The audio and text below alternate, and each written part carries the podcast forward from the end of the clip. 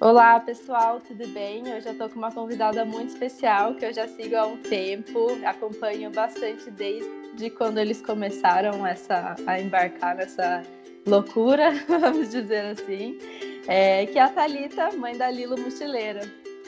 Oi pessoal, muito prazer, é um prazer estar aqui com você, Laísa. Muito, tô nervosa, mas vamos lá. Ô, Thalita, quantos anos a Lilo tem hoje? Hoje ela tem seis, faz seis anos que ela tá comigo. E quando que ela começou a viajar? Como que foi? Ela, quando, qual a idade que ela tinha? Quando ela tinha dois anos, mas a gente começou a se preparar quando ela tinha um ano, porque o processo todo leva um tempo para você conseguir juntar toda a papelada.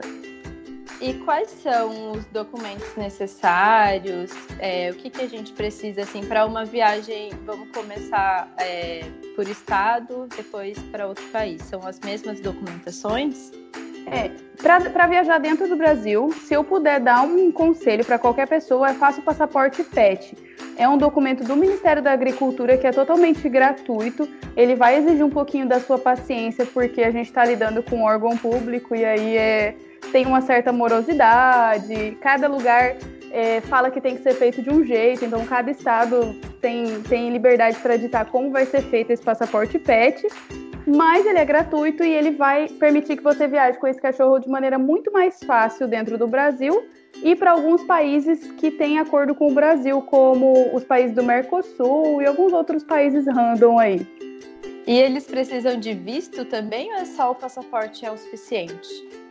Para viajar dentro do Brasil, você usa o passaporte. E aí, toda vez que você for fazer um embarque ou você for atravessar a barreira de um estado, é importante falar que isso também é necessário para você viajar de carro. É que ninguém cumpre ninguém meio que fiscaliza, né? Por isso que a gente só acaba fazendo a papelada para você ver quando você vai viajar de avião. Mas a papelada é a mesma, é exigida para você viajar de carro. Se você for parado e eles exigirem, né, os papéis, eh, você pode tomar uma multa por causa disso. Mas, é, para viajar dentro do Brasil, só o passaporte aí você passa num veterinário e ele é, atesta, no, no, próprio passaporte tem um espaço específico para isso, atesta que seu cão está saudável e consegue aguentar a viagem. Isso dentro do Brasil. E a Lilo teve medo nas primeiras vezes, quando ela começou a viajar? Não, pelo contrário. ela gosta, quem tem medo sou eu. É, a, gente, a gente se preparou bastante, né? Eu acho que muita gente tem medo é, de enfiar o cachorro dentro de uma caixa, enfiar no porão do avião, acha muito estranho, muito perigoso, né? Eu já ouvi é, coisas esdrúxulas assim sobre isso. E na verdade é uma coisa muito mais comum do que a gente imagina, do que a gente sabe.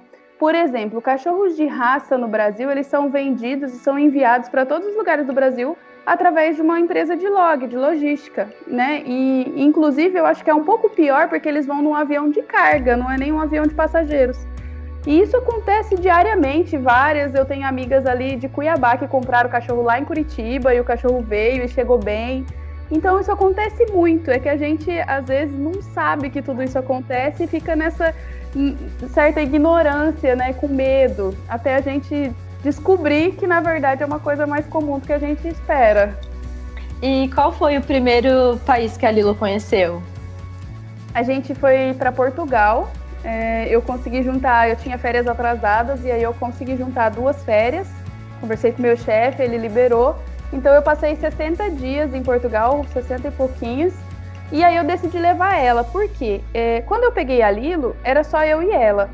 É, minha mãe não, não, não gosta do trabalho de cuidar de cachorro, ela mora em apartamento também, mas ela não se responsabiliza assim de descer três vezes por dia, sabe? De, de, de todo o cuidado que um cachorro envolve, de sair para passear, ainda mais um Golden Retriever dentro de um uhum. apartamento, que ele é completamente destrutivo, ele precisa, né? Não é uma questão só de, de ah, para bonito, vou passear com o cachorro. Então eu não tinha com quem deixar. E aí eu teria que contratar um serviço de, de hotelzinho. E quando eu coloquei na ponta do lápis o preço que ia ficar o hotelzinho e o preço da passagem, eu falei, cara, eu vou levar ela junto, porque fica praticamente a mesma coisa e pelo menos o cachorro tá comigo. Né? E, e na época, assim, foi um, um baque assim na minha família, nos meus amigos, porque não, não existia, é, não existia o Instagram, não existia alguém que era referência em ter feito isso para eu falar, olha aqui, tem gente que faz, eu não sou louca.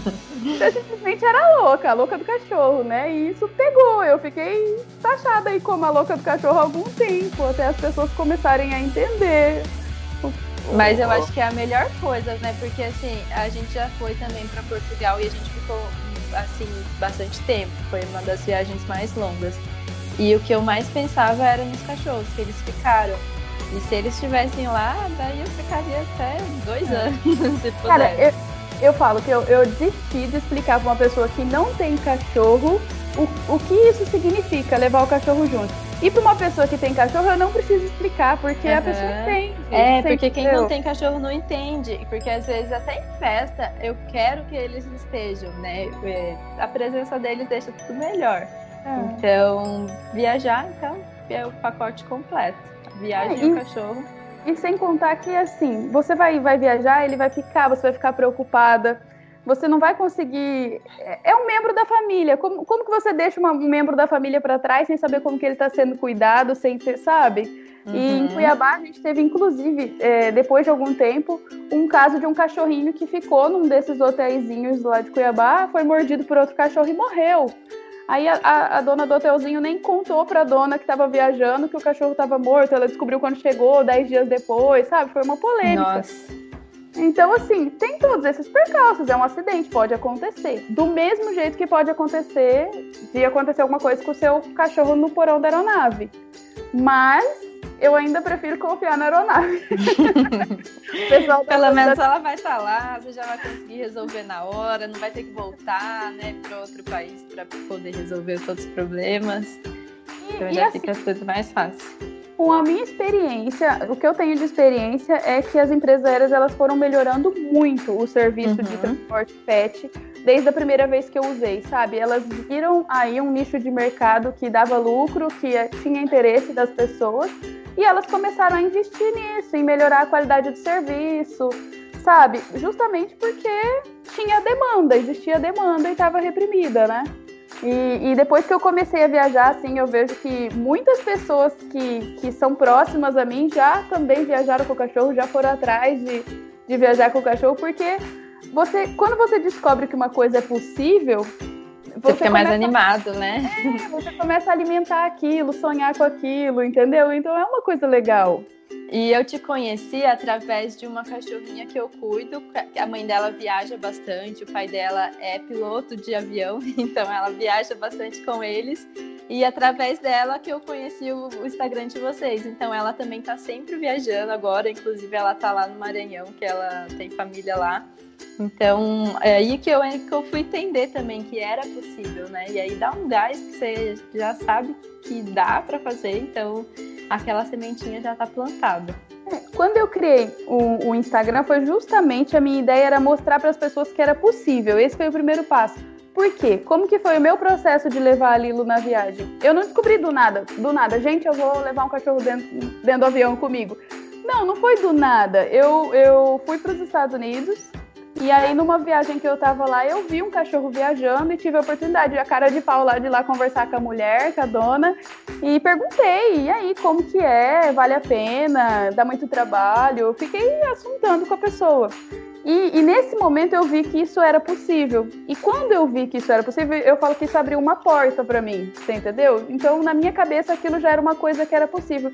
E aí, quando eu voltei pro Brasil e eu comecei a conversar com a minha família, contar isso, porque eu achava, eu tinha achado o máximo, eu vi que a maioria das pessoas estava também igual eu estava, não sabia que isso era uma coisa que, que acontecia. Aí eu falei, não, eu vou, sabe, eu vou espalhar isso, as pessoas vão ficar sabendo disso, eu vou criar um Instagram que as pessoas vão, vão, vão ver, vão se inspirar, vão querer, vão saber que, que podem, entendeu? Esse foi o primeiro passo, assim. E agora, quantos países a Lilo já conhece no total? Hoje a gente está no 17. Olha, tá muito chique essa cachorra. A gente está na Grécia, mas assim, é a quarta viagem dela internacional, né? Na primeira viagem a gente conheceu cinco países. Aí depois a gente foi para os Estados Unidos, que acabou sendo um, só um país, né? A gente rodou lá dentro.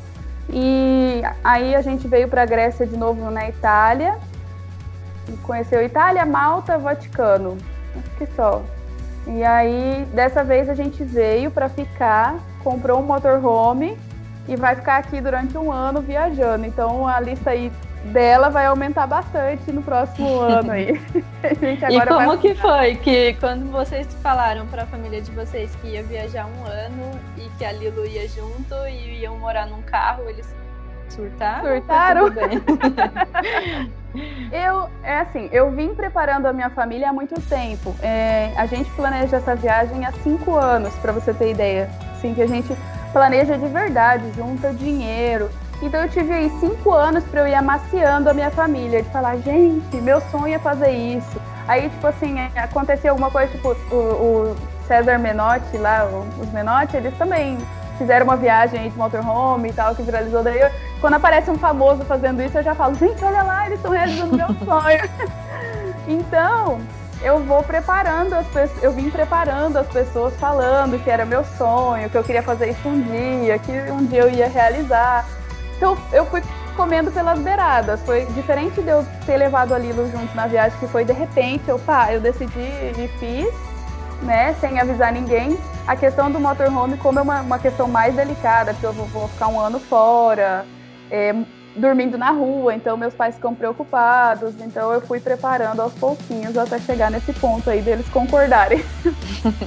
e que eu acho muito legal é que, apesar da Lilo ser super viajada, né, ser internacional, ela mantém os hábitos de um cachorro de verdade, né? Ela rola na grama, na terra, na areia, é, e como que você mantém essa rotina dela de cachorro de verdade? Mesmo ela morando em apartamento, né? Ela tem todos esses hábitos caninos aguçados.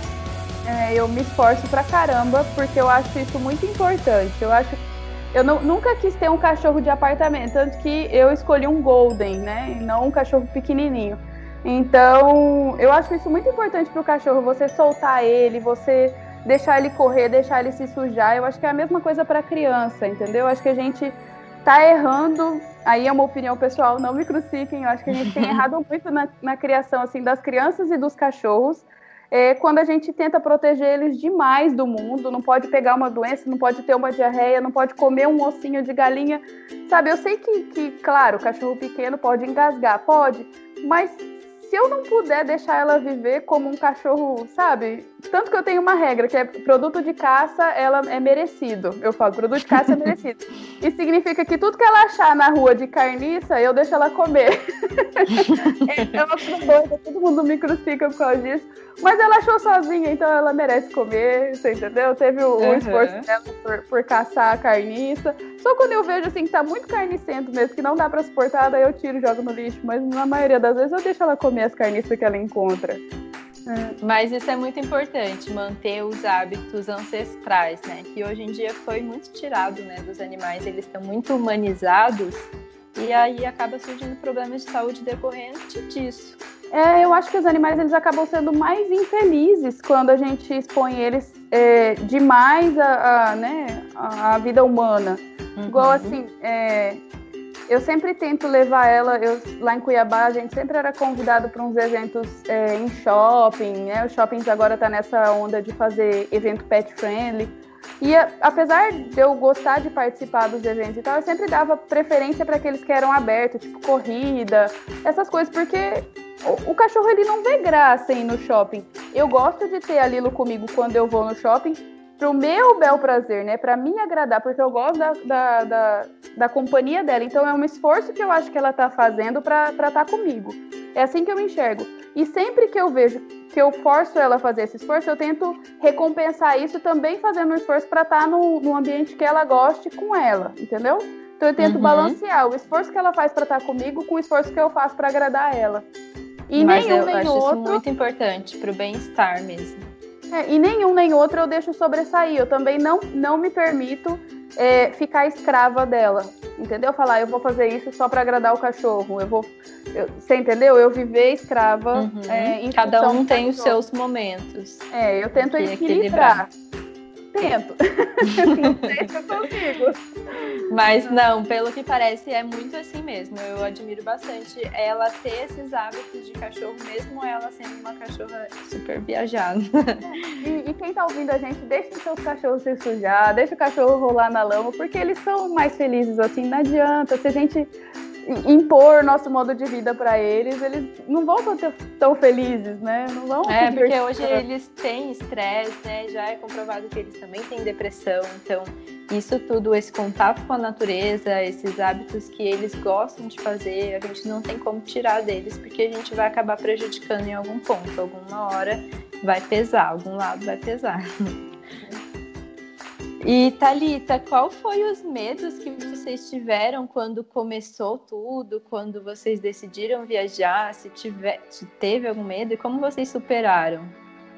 É, sobre a viagem, nesse caso, né? uhum, né? É, o, meu, o meu primeiro e maior medo que eu tenho, a, acabo tendo até hoje, às vezes, é quanto à documentação. Pode parecer besteira, mas é, a gente morava em Cuiabá e a gente sempre embarcava em São Paulo né? Tipo assim, a gente embarca em outro, outra cidade. Então, o meu medo era eu chegar em São Paulo, a documentação não ser aceita e aí eu não saber o que fazer. Tanto que teve uma viagem que eu entrei em contato com algumas é, cuidadoras, né, de, de pet e falei, olha, eu vou bater aí no aeroporto. Se eu não conseguir embarcar, eu vou ligar para você e vou deixar a Lilo com você, porque eu tinha uma viagem isso aconteceu quando a gente foi para os Estados Unidos, que a nossa viagem era só de sete dias, era uma viagem curtinha. E eu falei, eu não vou deixar de viajar, volta naquilo que eu, que eu falei agora há pouco. É, é, equilibrar os sacrifícios. Eu não vou deixar de viajar, que são as minhas férias, únicas férias anuais que eu vou ter. Que a gente não teve férias esse ano, pegou um feriado, né, de novembro, é, por causa da cachorro. Mas eu vou tentar levar ela mesmo assim. Então eu entrei em contato com algumas pet sitters e deixei elas avisadas. Se acontecesse da, da documentação não estar tá certa, é, eu ia levar a Lilo para elas, elas iam ficar com a Lilo uma semana, na volta eu ia buscar. Esse, era um grande medo que eu tinha. É, quanto à questão do medo de embarcar ela dentro do porão, na primeira viagem eu fiquei muito preocupada tanto que eu, quando eu fui pegar a Lilo, eu esperava que ela tivesse tremendo, eu esperava que ela tivesse, sei lá, talvez mijado. Eu esperava que ela não comesse durante algumas horas depois do desembarque, que ela demorasse um tempo para, sabe, se situar. Uhum. É, tipo quando você pula muito numa cama elástica, aí você desce e ainda tá, parece que você tá na cama elástica, eu esperava que ela tivesse meio assim, meio arisca. E isso mudou completamente quando eu peguei ela no peguei lá na, na, na, esteira de desembarque, né, onde eles desembarcam o cachorro, e eu olhei pra cara dela e eu vi que ela tava muito tranquila, muito tranquila. Ela comeu normal, ela, sabe, desceu já querendo passear, querendo brincar, ela tava normalzíssima, normalzíssima, como se tivesse dormido a viagem inteira, tava até assim, japonesinha, sabe, piscando. Então, eu, isso me tranquilizou muito, isso foi o que mais fez efeito, assim, na minha, né, a minha crença de que não, não é tão perigoso colocar o cachorro no porão. Depois disso, eu também acabei conversando com várias pessoas é, do ramo, inclusive conversei com um piloto que me contou, que eu conheci, que me contou como aonde que o, que o cão vai. Tem um canal também que fala sobre aviões que eu sigo no YouTube, que também já gravou um vídeo que fala, que mostra onde que o cachorro é transportado e tudo mais. Então tudo isso eu fui juntando e eu fui ficando muito muito tranquila. Então esse medo hoje eu não tenho né, de embarcar lá no porão. Eu acho que ela vai estar sendo bem cuidada. Mas eu tomo alguns cuidados até hoje. Por exemplo, é, eu sempre compro as passagens separadas e sempre tento colocar um tempo grande entre uma, um embarque e outro. De preferência, quando é possível, até um dia. Uhum. Fazer aquele famoso stopover, né, que eles chamam. Mas, se não for possível, tipo com algumas horas de, de, de, de diferença, por quê? Porque eu, eu quero ter a certeza que eu vou colocar ela na porta, entregar ela na porta do avião, ela vai embarcar naquele avião, depois eu vou pegar ela naquela porta daquele avião, vou ficar com ela e depois, se tiver outro voo, eu vou embarcá-la de novo, pegá-la de novo. Para não, para ela não ficar presa num porão esperando para troca de aeronave, é, e também para não correr o risco igual acontece com bagagem, deles mandarem ela lá para Campo Grande achando que é Cuiabá, que é a capital de Mato Grosso. Entendeu? Que já aconteceu comigo com as minhas malas. Então, alguns cuidados eu continuo tomando até hoje. É, toda vez que eu entro no avião também, eu confirmo com as aeromoças e peço para elas confirmarem com o piloto que ele está ciente que existe carga viva, porque o piloto que liga manualmente o, o aquecimento do porão onde os cachorros vão. Então ele tem que estar ciente que tem um cachorro lá dentro. E aí toda vez eu confirmo, toda vez elas falam que tá tudo bem, que o piloto tá sabendo, que tá tudo normal. Mas eu faço esse tipo de conferência, entendeu? Eu tomo os cuidados, mesmo eu. eu... Preocupação de mãe. É, preocupação de mãe. e vocês já sofreram algum tipo de preconceito, assim, das pessoas olharem estranho e falar, nossa, um cachorro aqui, meu Deus do céu. Tem muito, tem muito. Eu falo que é, as pessoas se dividem em dois grupos, né? Que é os oh, que fofo e os ai, que isso, né? Que nojo. Mas eu acho que é 80-20, assim, sabe? Se eu, acho que seria 90-10. Mas vamos chutar uns 80-20. Só 20% das pessoas são aquelas que falam, tipo, ai, que isso, esse cachorro aqui. E 80% olha, meu Deus, que coisa fofa, né? E a Lilo chegou a ser adestrada para ela saber lidar também com essas situações? Sim, foi. É, quando eu decidi pegar um cachorro de grande porte para apartamento, eu já decidi que junto eu ia adestrar ela. Então, eu separei o dinheiro da compra do filhote e do, adestra, do, do mês de adestramento, né? E aí, quando ela tinha seis meses, a gente começou com o adestramento. É, eu fiz só um mês com um adestrador profissional foi suficiente para ela aprender o, o senta, o fica, né? Mais ou menos assim o vem. Às vezes ela se finge de surda, mas ela sabe o que eu tô falando. E aí, depois disso, como eu, eu, eu participei das aulas junto com o adestrador, eu, eu entendi o conceito do adestramento. E eu continuo fazendo os, os exercícios. Inclusive, a maioria dos adestradores que eu conheço, eles ensinam você a ensinar o cachorro, porque para eles quanto mais você se esforçar, mais o, o resultado é, é mais legal, sabe? Então eles realmente fazem questão de te ensinar, eles não ficam com aquela coisa assim, não, não vou ensinar porque depois eu não vou ter emprego. Uhum. Não, não é dessa forma. E aí é, eu pego exercícios na internet, eu vou testando, sabe? Eu participo muito de, de palestra, eu sigo vários adestradores e eu continuo fazendo os exercícios com ela até hoje. É que até eu abri a caixinha de pergunta no meu Instagram, né, relacionado a dúvidas sobre viagens e falaram que tem um cachorrinho tem bastante problema para entrar no carro. Então isso seria um caso de adestramento mesmo, né, para ele entender que ele vai ter que entrar no carro, que ele vai viajar, né, para ele se habituando é. ali com a situação. É, provavelmente esse cachorro teve algum trauma ou ele passa mal, né? Porque tem muito cachorro que passa mal mesmo de fisi fisiológico, né? De uhum. ter ânsia de vômito por causa do, do saculejo do carro. Eu sempre falo para as pessoas que viajar de carro para um cachorro é pior do que viajar de avião. Ninguém acredita em mim. Uhum. Mas se você pensar, o carro ele foi projetado para ser ergonômico para um ser humano. Quando você coloca um cachorro em cima do banco, ele não tem apoio, o, o, o, corpo dele não encaixa no banco que nem o nosso encaixa, então ele fica sendo jogado para lá e para cá, para lá e para cá. E isso causa um mal-estar, né? Causa um, um, um, refluxo e tal, principalmente para cachorro pequeno. É, tanto que de carro eu sempre levava Lilo no assoalho do carro.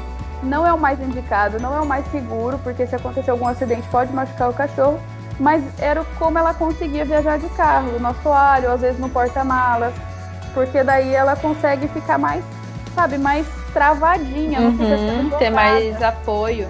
Isso, sem contar que o chão do carro ele balança menos que, né, que a parte uhum. mais alta do banco.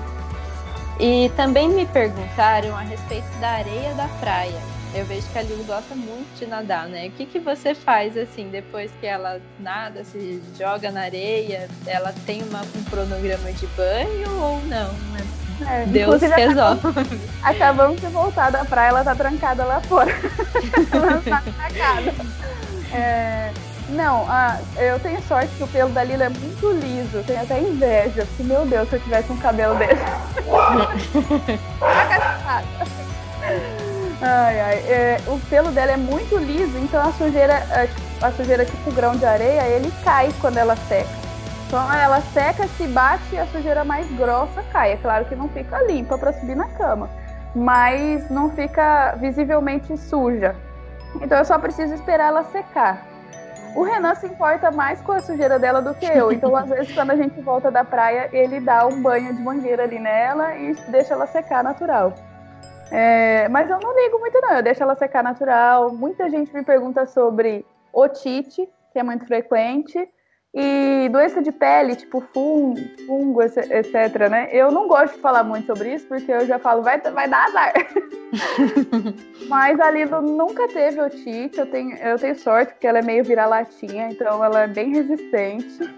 É, e também, assim, de vez em quando aparece umas perebinhas, eu passo lá um sprayzinho que a veterinária me deu e, e some. Não é nada é, muito reincidente. Nada crônico, é nada mais crônico. uma coisinha aguda.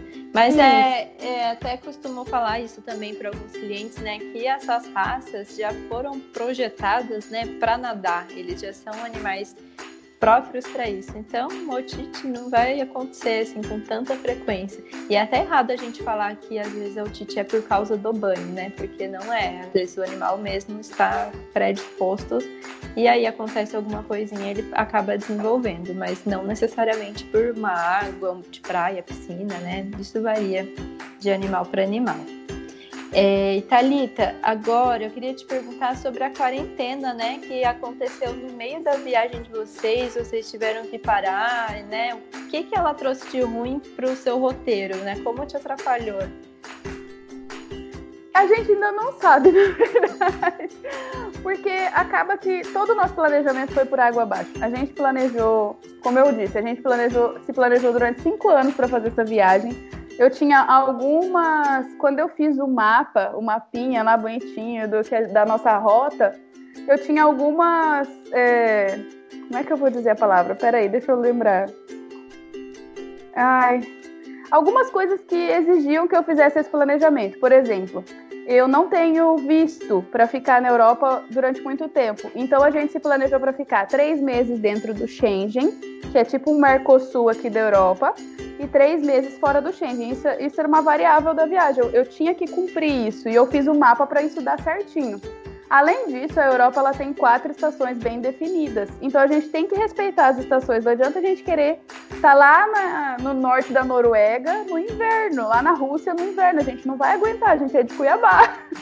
a gente não sobrevive. Então, eu planejei tudo bonitinho. O mapa tinha ficado lindo, ia dar tudo certo. A gente ia pegar as estações certas no lugar certo. Aí a quarentena chegou e estragou tudo.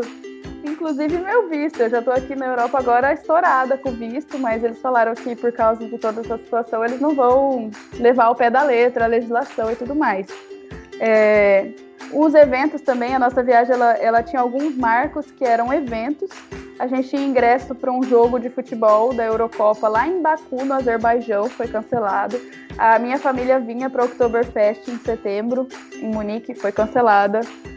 O pessoal já começou a cancelar as passagens. Então, assim, a gente não sabe o que vai ser. A gente, a gente é muito otimista de falar assim, bora que vai dar certo, bora que coisas boas vão acontecer, mas o planejamento está aí para provar que não serviu para nada. E teve alguma coisa boa que a quarentena, né, esse tempo parado trouxe para vocês? Eu comecei a escrever o livro da Lilo. A Lilo. Ai, que tá... legal! Eu estou escrevendo um livro dela contando a viagem dos, pelos olhos dela, entendeu? Uhum. Isso é muito legal para mim também está sendo um desafio muito grande. E que mais? E assim, questão do roteiro, a gente vai pegar agora o verão, então a gente vai passar o verão nas praias que é super legal pra gente. É, ela vai adorar. Show de bola, né? E, e agora a questão da quarentena, como o turismo vai demorar para reagir, a gente vai pegar as praias vazias e a gente estava com muito medo de pegar os lugares muito lotados, porque a gente dorme na rua e se a gente não encontra lugar para estacionar, o que é muito comum no verão, tipo em Portugal, que é muito lotado de motorhome, não tem lugar para você ficar. E aí você tem que pagar por um camping e isso encarece a viagem. E agora, estando mais vazio, acaba que a viagem fica um pouco mais barata. Uhum. E o, o, agora uma dúvida minha mesmo. É, qual que é o maior gasto que vocês têm assim na viagem? De, é, é alimentação, né? Mas assim, o mais significativo de longe é combustível. Uhum. Porque a alimentação a gente tem em qualquer lugar, né? E a gente proporcionalmente, a gente gasta muito pouco com alimentação se a gente comparar com o que a gente gastava quando a gente morava em Cuiabá, por exemplo. É, mas é, o combustível é assim, pá, gigante, ele faz uma diferença enorme, o tanto que a gente roda. Por exemplo, se a gente, num mês, a gente fizer uma média aí de 100 km por dia, dá muita diferença no nosso preço final do mês do que se a gente fizer uma média de 50 km por dia. Entendeu? Uhum. Pra gente é muito significante no orçamento final. Entendi. E a, como que tá agora a quarentena aí? Tá voltando já ao normal, as ruas, os comércios? Tá voltando. Inclusive hoje acabou a quarentena oficialmente aqui na Grécia e quando eu falo acabou a quarentena, acabou a obrigatoriedade de ficar trancado dentro de casa. Agora você uhum. pode circular. Mas ainda tem algumas regrinhas, do tipo usar máscara obrigatoriamente, né? Manter distância, não lotar os estabelecimentos. Então, os restaurantes vão operar uma distância de um metro e meio entre uma mesa e outra, máximo de quatro pessoas por mesa, umas coisas assim. Mas está acabando hoje a primeira etapa da quarentena e aí vão ser várias etapas que vão durar aí durante maio e junho, até chegar no mês de julho e abrir tudo completamente normal né?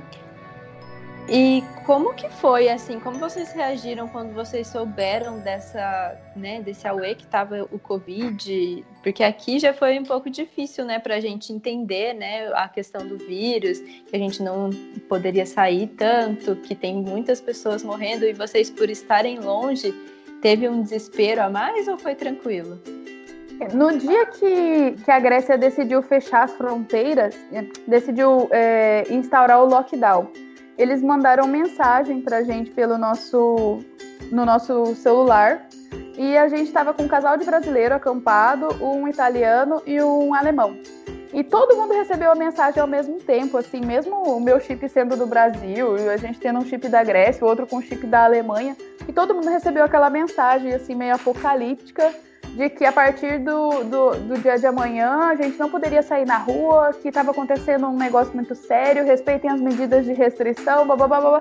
Então deu aquele ar assim, sabe, de apocalipse mesmo, e a gente ficou assustado. Mas na Grécia foi muito tranquilo a questão da contaminação, não teve não tiveram muitos casos aqui, eu acho que não, não chegou a 150 mortos e a idade média dos mortos era 74 anos, isso quer dizer que tinha gente muito mais velha.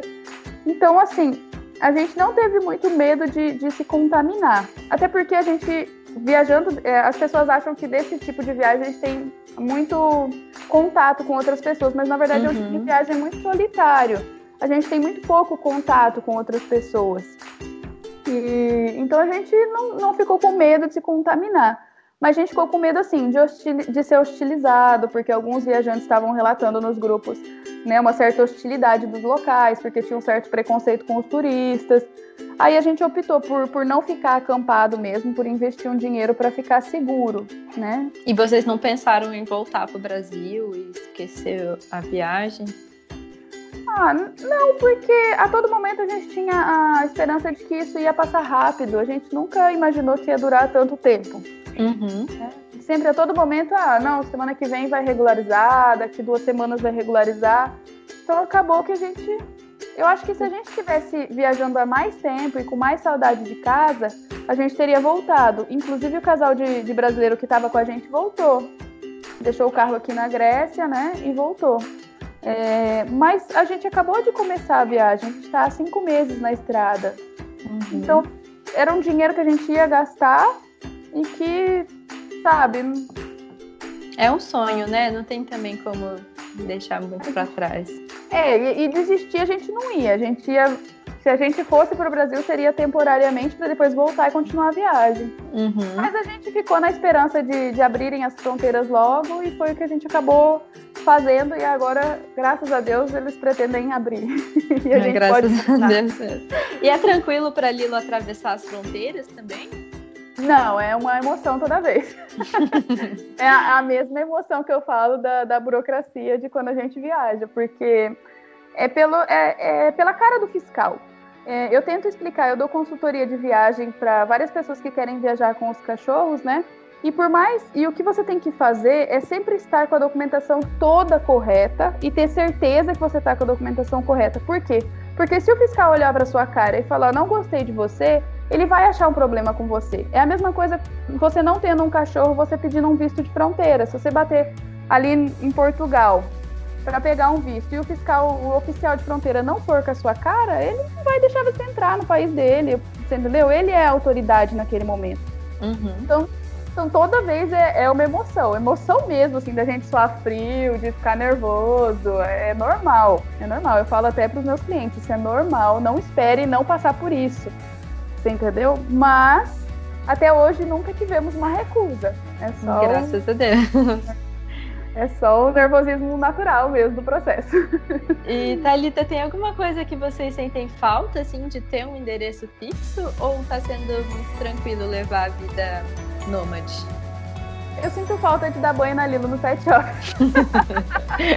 pode, pode parecer bobagem, gente, mas era muito gostoso chegar em casa também, eh, depois do trabalho, ter um cachorro cheirosinho que eu podia trazer para cima da cama, abraçar, você entendeu? E, e, a gente tá vivendo uma vida aqui que ela, ela, eu não consigo manter ela limpa por mais de dois dias. Eu dou banho nela e ela se suja, no, no uhum. natural. E os pet shops aqui da Europa, eles não dão banho igual no Brasil, que deixa o cachorro cheirando tutti-frutti. É um banho, tipo, básico. É o banho que eu mesma dou nela. Então, a gente acaba não investindo dinheiro nisso. E eu sinto falta da cachorra cheirosinha uma vez por semana, sabe? Mas de resto, é tudo tá sendo tudo tão novo e uma aventura tão grande que a gente ainda não sente falta. Claro que domingo, quando minha família começa a mandar foto das picanhas no grupo, eu fico, poxa, né? Eu queria estar tá lá. Mas eu queria muito estar tá aqui. Eu sonhei com esse momento durante muito, muito, muito tempo.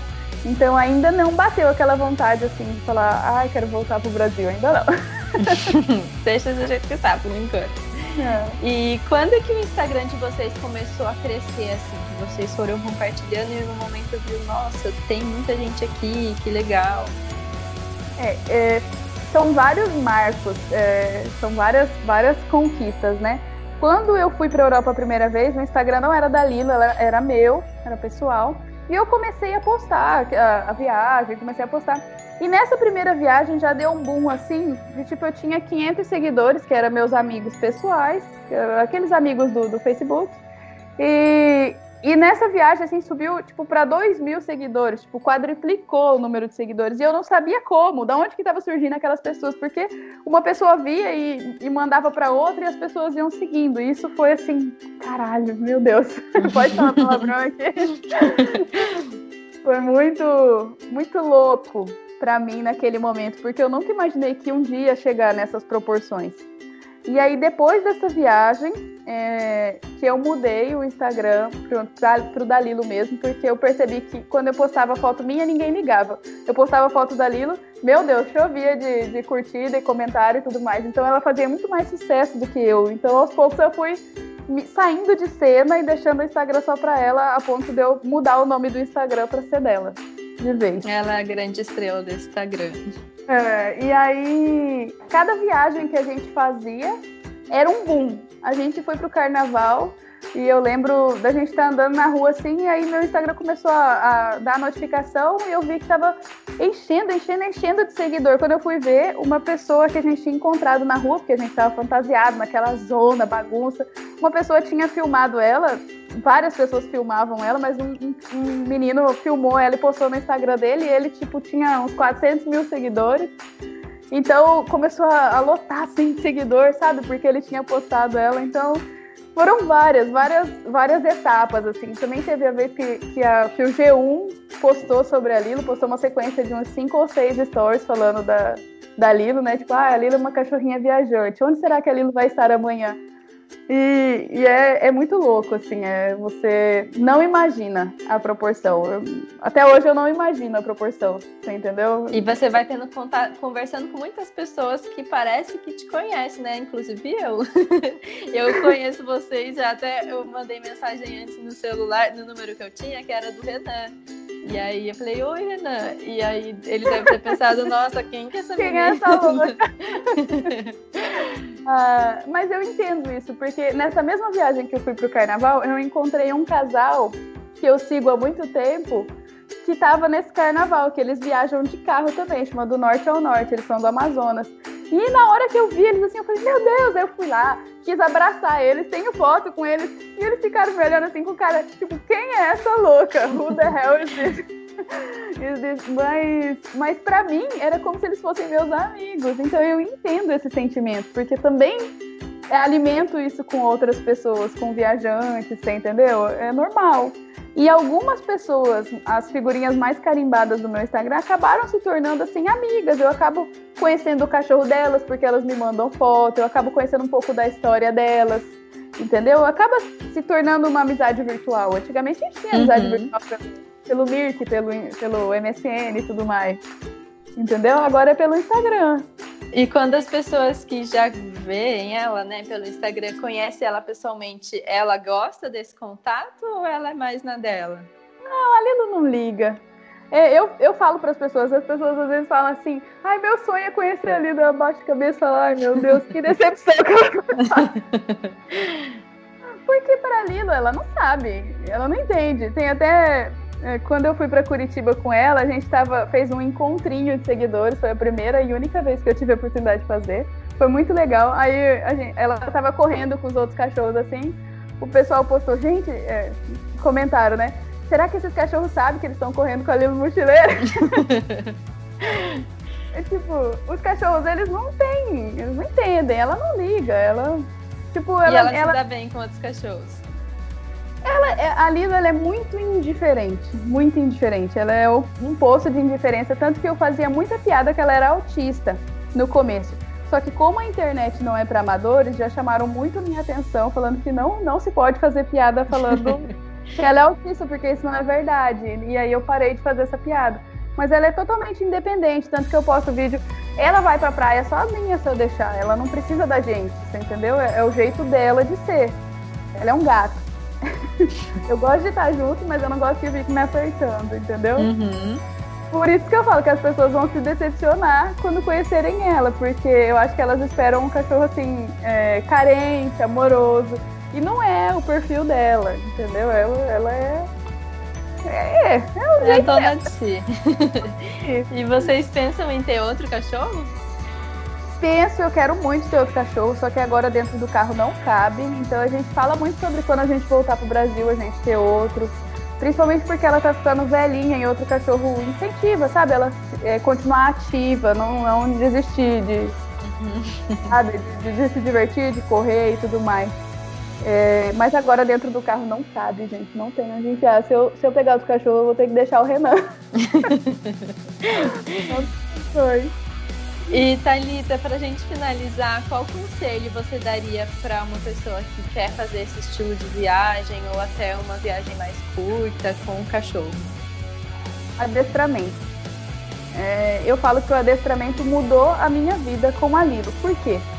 Foi, foi por causa do adestramento que, eu, que foi possível começar a levar ela junto comigo para os lugares. Por exemplo, restaurante, sabe, para os lugares onde eu, eu frequento. Restaurante, ali não foi com a gente já em museu, aqui na Europa, sabe? Eles permitem que ela entre em restaurante. Eu vou no mercado e levo ela, por mais que não pode circular pelas, pelas prateleiras, existe o um localzinho ali na porta onde você amarra o cachorro e deixa ele lá, e tudo bem.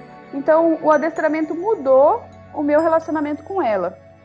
E não tem como você viajar com o cachorro que, que não, não entende o, os seus comandos básicos, entendeu? Porque você vai sofrer e você vai expor o seu cachorro ao sofrimento.